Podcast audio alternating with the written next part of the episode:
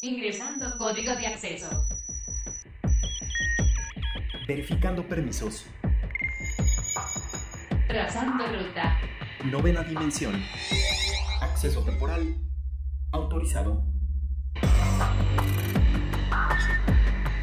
Abriendo portal en 5, 4, 3, 2, 1.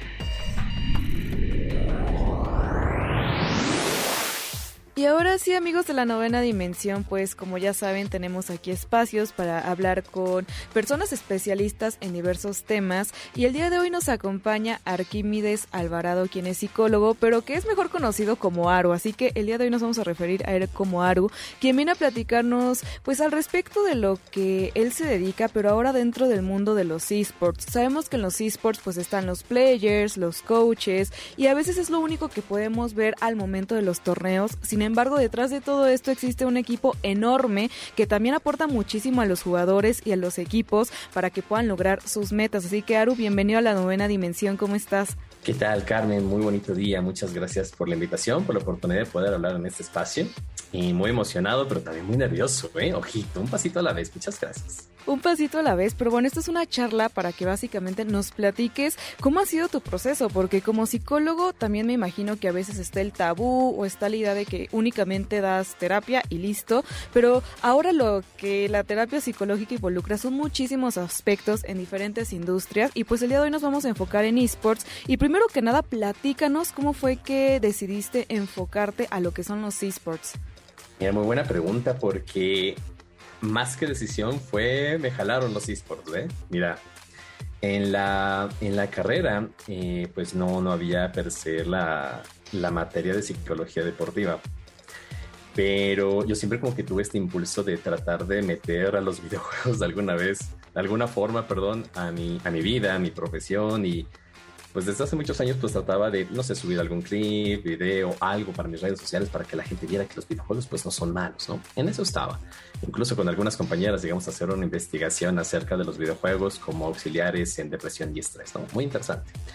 Pero cuando termina las materias y cuando llega el servicio, y llega un momento en que me llama la atención la psicología deportiva porque pues vamos, era algo que no conocía y yo de deporte nada, ¿eh? Yo soy quizá la persona menos fit de este planeta, pero, pero me llamó mucho la atención acercarme como que este ambiente, este ambiente deportivo y vaya que aprendí bastante.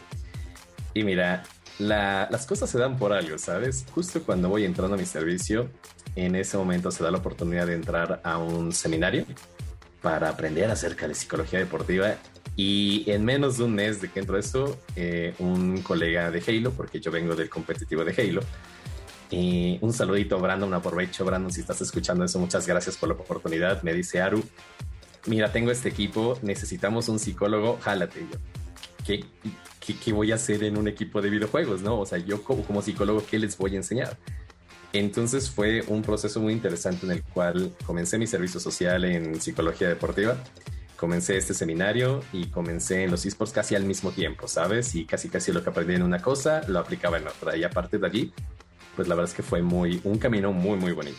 Oye, pues ahora sí que la casualidad y los azares de la vida te llevan a dedicarte a esto. Y qué padre que pues tú pudiste hacer una investigación y poder adaptar tu carrera a algo que también te gustaba, ¿no? Que es algo que en general platicamos aquí en la novena dimensión, ¿no? Que a veces, eh, pues dicen, es que sabes que a mí me gusta la contaduría, pero también los videojuegos, entonces siempre hay maneras de poderlo ligar y muchísimo más en la actualidad donde es una industria que está en crecimiento y sigue creciendo y tiene muchísimo potencial, exacto. Entonces creo que es muy, pues muy aportador lo que comentas, que algo que podríamos pensar que no tiene nada que ver con los videojuegos, pues está ligado realmente y que a veces desconocemos todo esto.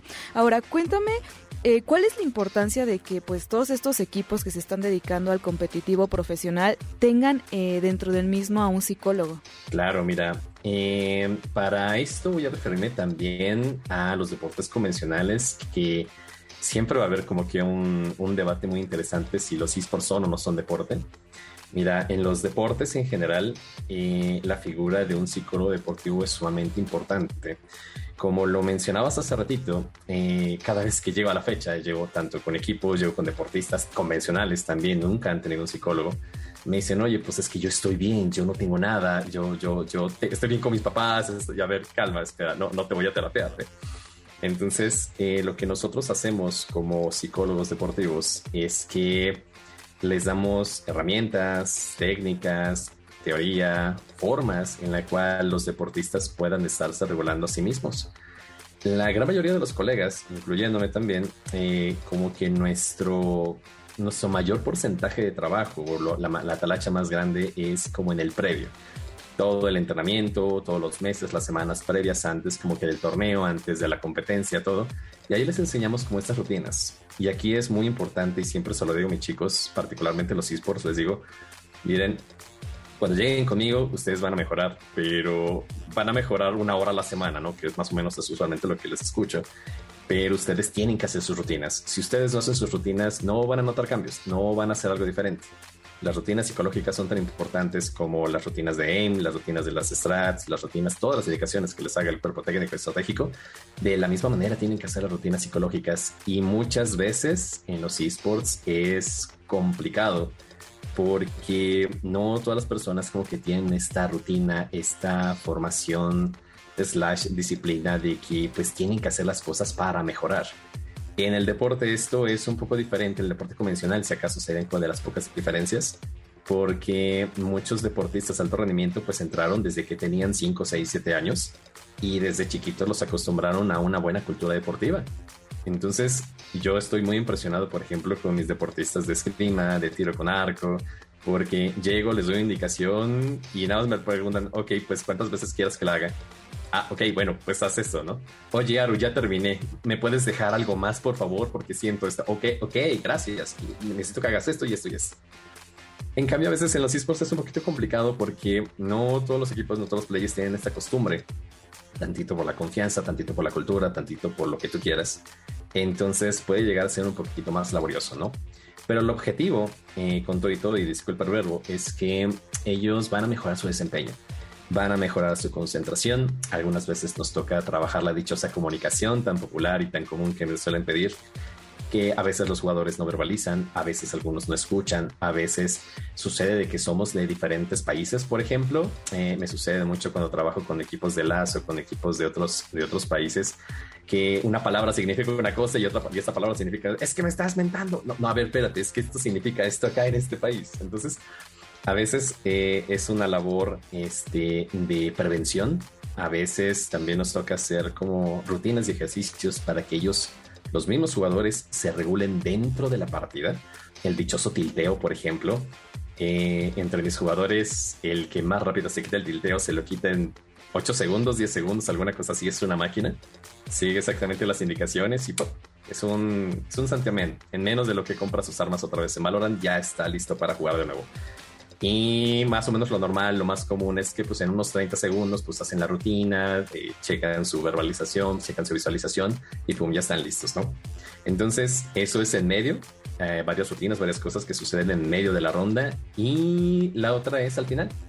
Al final de la partida, la manera en cómo se califican los jugadores, la manera en cómo interactúan con el cuerpo técnico, la manera en cómo la organización recibe el resultado de los jugadores. O sea, nosotros como psicólogos deportivos podemos abordar en estas tres cosas, somos bien pero la más popular, la que más suele hacerse es todo lo que es el previo, ¿no?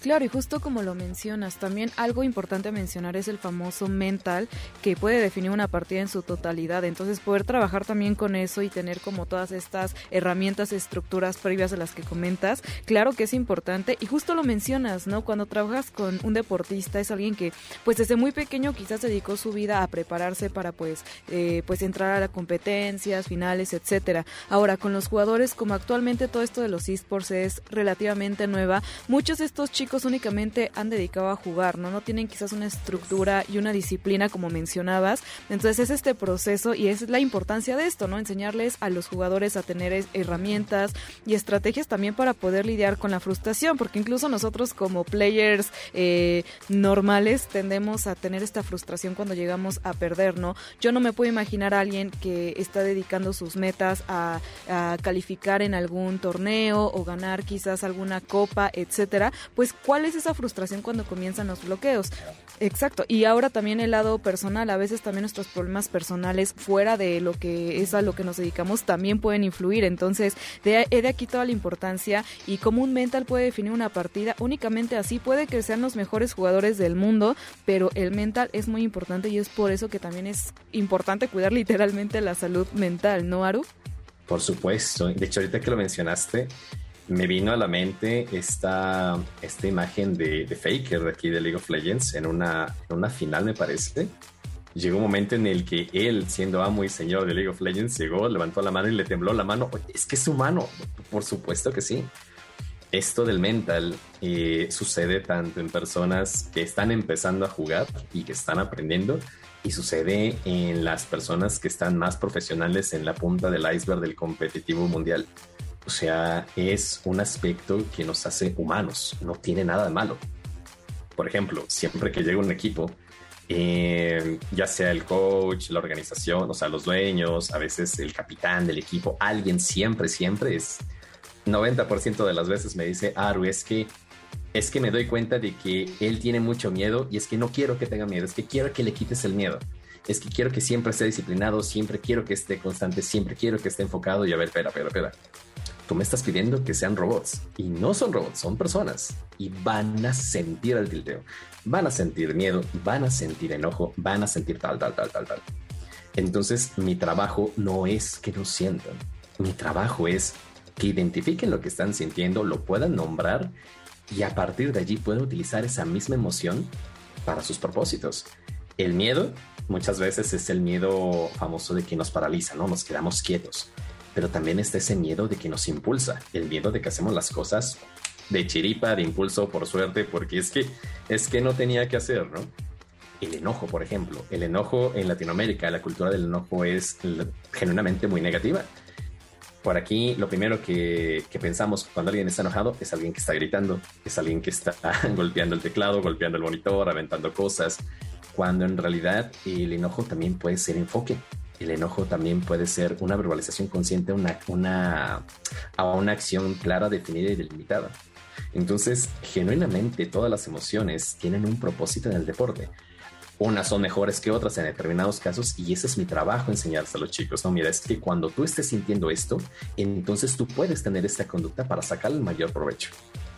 Me acuerdo rapidísimo de una de mis jugadoras, me, encanta, de, de Valorant Femenil eh, es de los poquitos casos y, por eso lo menciono, es que ella, su mejor gameplay está en el miedo. Que sí, ¿cómo así? Ella está jugando de repente y si de repente alguien le dice, te van a matar, te van a matar, muévete. En ese momento ella se deshace a todo el mundo. Entra, entra en una situación como de, alarma, de, de muchísima tensión y ella con ese miedo deshace a todo mundo y termina jadeando y terminas como que, ¿qué pasó? Es que ya le hiciste felicidades, nos, nos acabas de salvar. ¡Ah! Entonces, genuinamente también nosotros tenemos que hacer esta labor de identificar pues cuáles son las, las capacidades de nuestros jugadores, las características más que las capacidades, cómo funciona cada persona. Y es que dentro de los equipos hay un, la combinación más variada que tú te puedas imaginar. Es muy raro que todos los jugadores de un equipo funcionen con una emoción, por ejemplo la mayoría, cada uno, pues tenemos pues nuestros propios eh, contextos, nuestra propia combinación de emociones, nuestras propias vivencias y toda esa combinación de emociones y conductas, pues llegamos al equipo y somos como somos. Entonces, nosotros tenemos que llegar a identificarlas y hacer de manera de que puedan encajar en el equipo. Y eso, todo esto se lo platicamos al coach. Y el coach tiene que entender que nosotros estamos aquí para apoyarle. No le vamos a decir cómo hacer él su trabajo. Él sabrá su técnica y estratégica súper bien pero nosotros le vamos a enseñar, le vamos a compartir la manera en cómo él puede conectar de mejor manera con sus jugadores. Oye, es que este jugador, a él sí le puedes regañar, le puedes gritar, a él le vale cheto, no pasa nada, o sea, es, es duro, no, no, no pasa nada. Oye, ¿sabes qué? A este jugador no este jugador, si tú le gritas, lo tiras y ya no lo levantas. No, a él lo, le tienes que reconocer, a él le tienes que hablar de esta manera, con esta palabra. A esta persona no le menciones este tema, todavía no, lo estamos trabajando. A esta persona, sácale este tema para motivarlo. ¿Me explico? O sea, hay toda una, amplia variedad de actividades que nosotros podemos hacer y eso es lo que a mí me, me encanta, me apasiona este trabajo porque híjolas, es, cada equipo es una experiencia diferente y siempre es sumamente enriquecedora. Oye, sí, justo me gustó todo lo que decías y yo lo resumiría en nuestras emociones como herramientas, no como enemigas, y creo que es parte de las partidas, ¿no? Saber qué es lo que a mí me pone nervioso o me afecta para lograr mi objetivo y cómo usarlo a mi favor, que no sea mi enemigo, que sea mi compañero y que me pueda sacar del apuro. O sea, me encanta cómo lo definiste. Oye, Aro, y también platicabas en esta comparación, ¿no? Entre eh, jugadores de deportes convencionales y de los jugadores de deportes digitales. Entonces, siempre ha habido este debate entre si los esports pueden considerarse un deporte o no. A tu consideración y pues que has trabajado en ambos ámbitos Platícanos cuál es tu perspectiva de este tema. Gracias. Pues mira, los esports sí son deporte. El tema es que no tienen el mismo trasfondo que los deportes convencionales. Un deporte es una actividad física o mental que tiene como propósito tanto competencia como diversión o socialización incluso. Tiene una serie de reglas y, y pues tanto los deportes como los esports lo tienen. ¿Chale? Lo más común, uno de los argumentos como más comunes que suele ser, es, que los, en los esports se la pasa sentado. Oye, sí, pero pues está todo este trabajo este, mental, ¿no? Todo, está, todo el trabajo de emociones.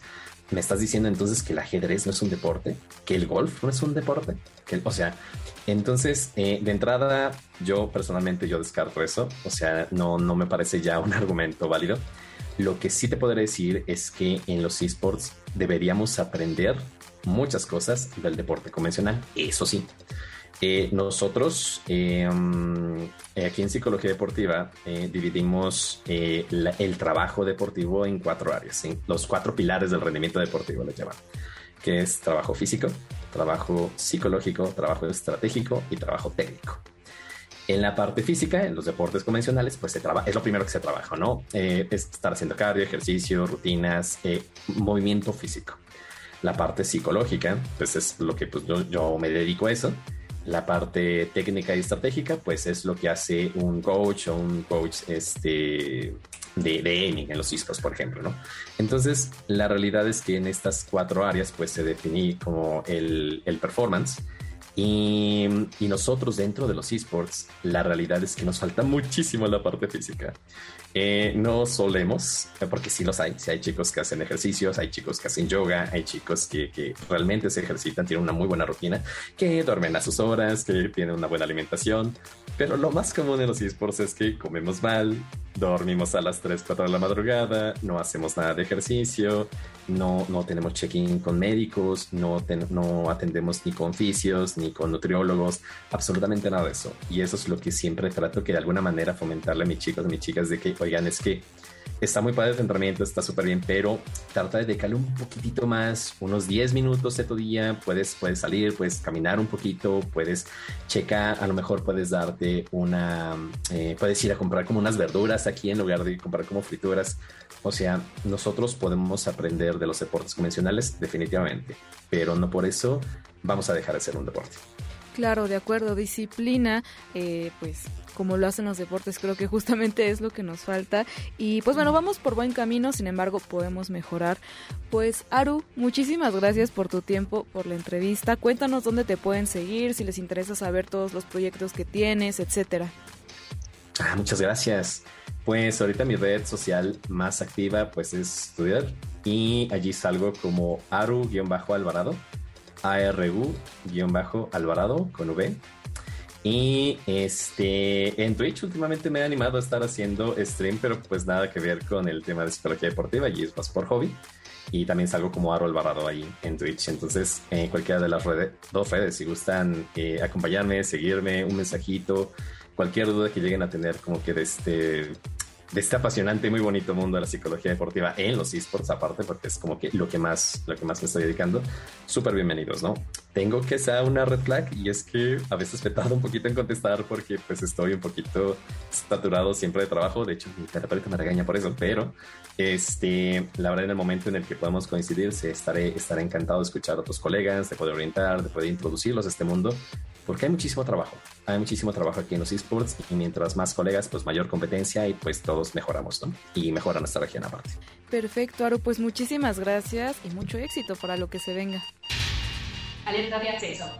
Alerta de acceso. Novena dimensión. Novena dimensión. Alerta de acceso. Alerta de acceso. Acceso temporal. El portal está comenzando a sonar y eso quiere decir que ya está por cerrarse. Nosotros nos escuchamos mañana en punto de las 6:10 de la mañana. Bye. 3, 2, 1. Cerrando portal. Novena dimensión.